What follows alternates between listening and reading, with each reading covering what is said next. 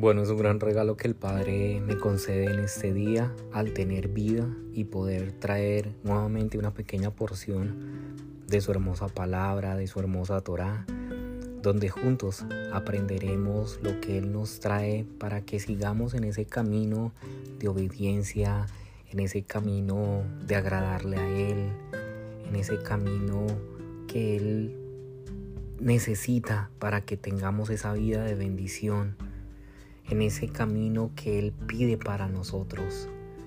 Quiero hacer una corta oración para empezar y con, esta, con este estudio de este día. Baruch atah Adonai Eloheinu melech haolam. Asher kideshanu besmivotat betzivanu latzo benibret Torah. Bendito eres tú, Yahweh Elohim nuestro y Rey del universo que nos has apartado en medio de los pueblos y nos has entregado tu preciosa Torah. Una Torah de verdad, una Torah que nos has dado para estudiarla, obedecerla, ponerla en práctica y enseñar a otros, enseñar a los demás. Gracias Abba por tu bondad, por tu infinita misericordia para con todos nosotros. En el nombre de nuestro amado Yeshua Hamashiach. Amén. Hoy quisiera traerte una pequeña enseñanza que el Padre nos está mostrando y de hecho lo pude estudiar en el Parashá 41. Los que han tenido la oportunidad de seguir los Parashás, que lo han estudiado también conmigo, quiero antes que todo recordarte que es el Parashá. Es esa porción semanal que estudiamos hasta completar las 54 partes en que se divide la Torah. Así se facilita la lectura de la palabra a lo largo de un ciclo anual. En este parashá eh, llamado Pinjas o boca de serpiente, eh, lo encontramos en números o como lo llamamos en hebreo, Bad, Bad lo encontramos en el capítulo 25, versículo 10, hasta el capítulo 30, versículo 1. Solamente te lo dejo ahorita donde lo puedes encontrar, pero pues ya tú lo, lo harás para más adelante. Eh, con calma, harás ese estudio en tu casa. Pero quiero que toquemos esta pequeña porción y ya que muchos tal vez nunca han escuchado este nombre de Pinjas y si tal vez lo han escuchado no saben exactamente qué importante hizo él. Bueno, pues vamos a leer al final de la parasha anterior Balak el pecado que dio suceso a una mortandad muy terrible entre los hijos de Israel. Lo vamos a encontrar en Números o Badminbar del capítulo 25 del 1 al 3, donde dice, Israel acude a Baal peor. Moraba Israel en Sitín y el pueblo empezó a fornicar con las hijas de Moab, las cuales invitaban al pueblo a los sacrificios de sus dioses. Y ese dios se esconde bien chiquita, de una vez les digo, con D minúscula con el sacrificio de sus dioses y el pueblo comió y se inclinó a sus dioses. Así acudió el pueblo a Baal peor y el furor de Yahweh se encendía contra Israel. Después de este suceso, Adonai emite una sentencia sobre los príncipes del pueblo que se involucran en este terrible pecado. Mas sale a escena un personaje muy peculiar en el que vamos a estudiar en este momento el cual es Pinjas.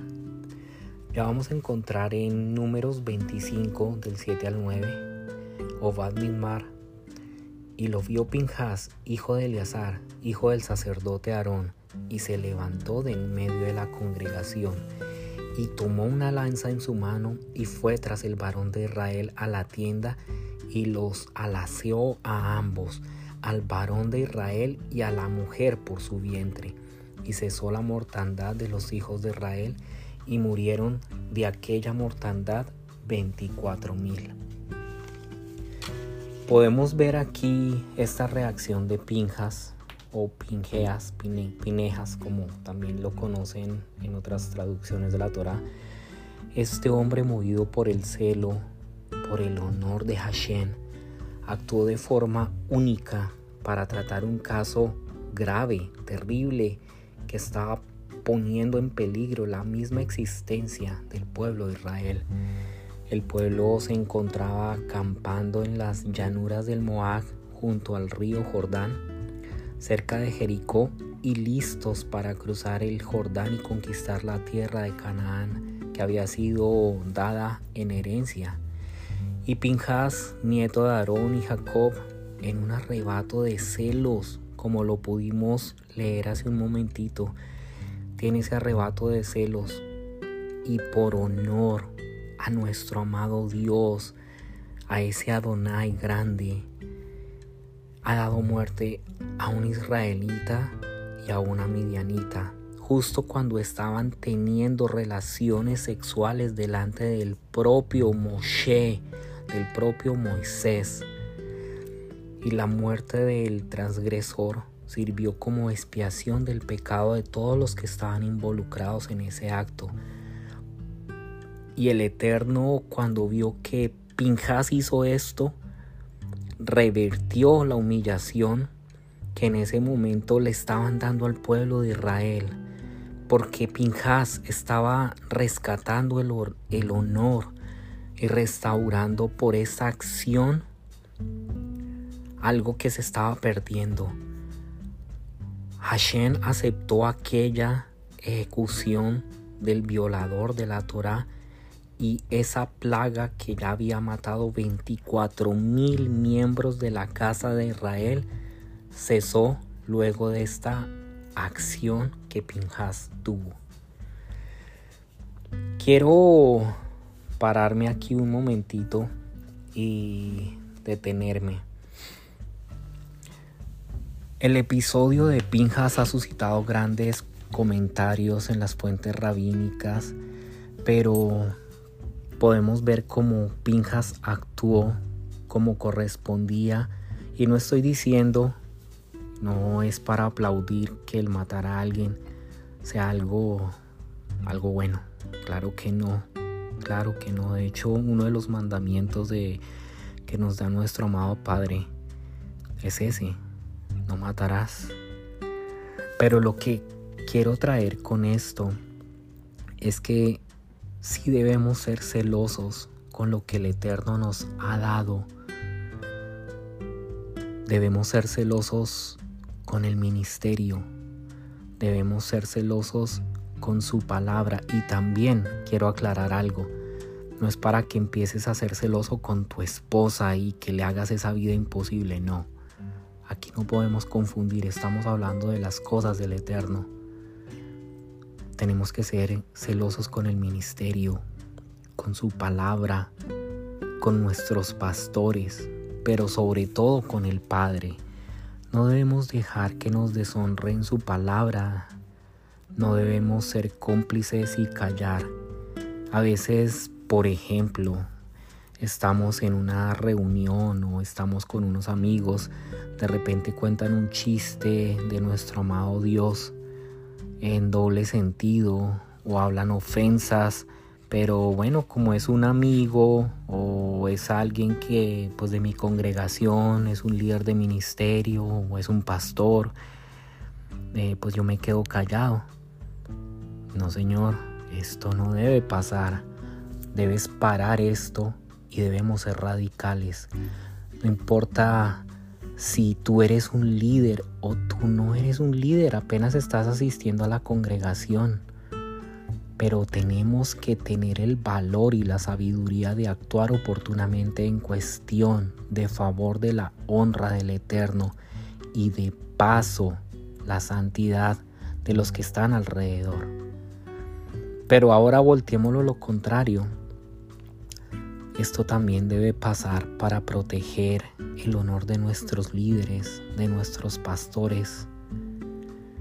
Recordemos que muchas veces hay gente que habla de ellos a sus espaldas. Hay gente que los calumnia O hay gente que empieza con esa lesión hará. Debemos parar esto, debemos ser radicales. Recordemos esto, este acto de Pinjas. Debemos ser celosos con las cosas del Eterno. Y más cuando vemos que nuestros pastores realmente son personas que le están sirviendo al Padre. Porque si tú ves que tu pastor es una persona que dice una cosa, pero no actúa como tal, esto ya es otro cuento. Pero si tú ves que tu pastor, que tu líder, que ese siervo de Dios realmente le está sirviendo al Eterno, que tú ves que tiene un testimonio de vida, tienes que ser celoso y proteger también su integridad. Recordemos lo que nos dice Salmo o Tejilín 69.9, que el celo por tu casa nos devore. Ese celo por Dios, ese celo por nuestro amado Padre Celestial. No lo olvidemos. Amado Padre, permítenos conocer todos los días, Señor, de tu palabra, de tu dabar, de tu verdad, de tu Torah, para que asimismo podamos, Señor, enamorarnos de ella.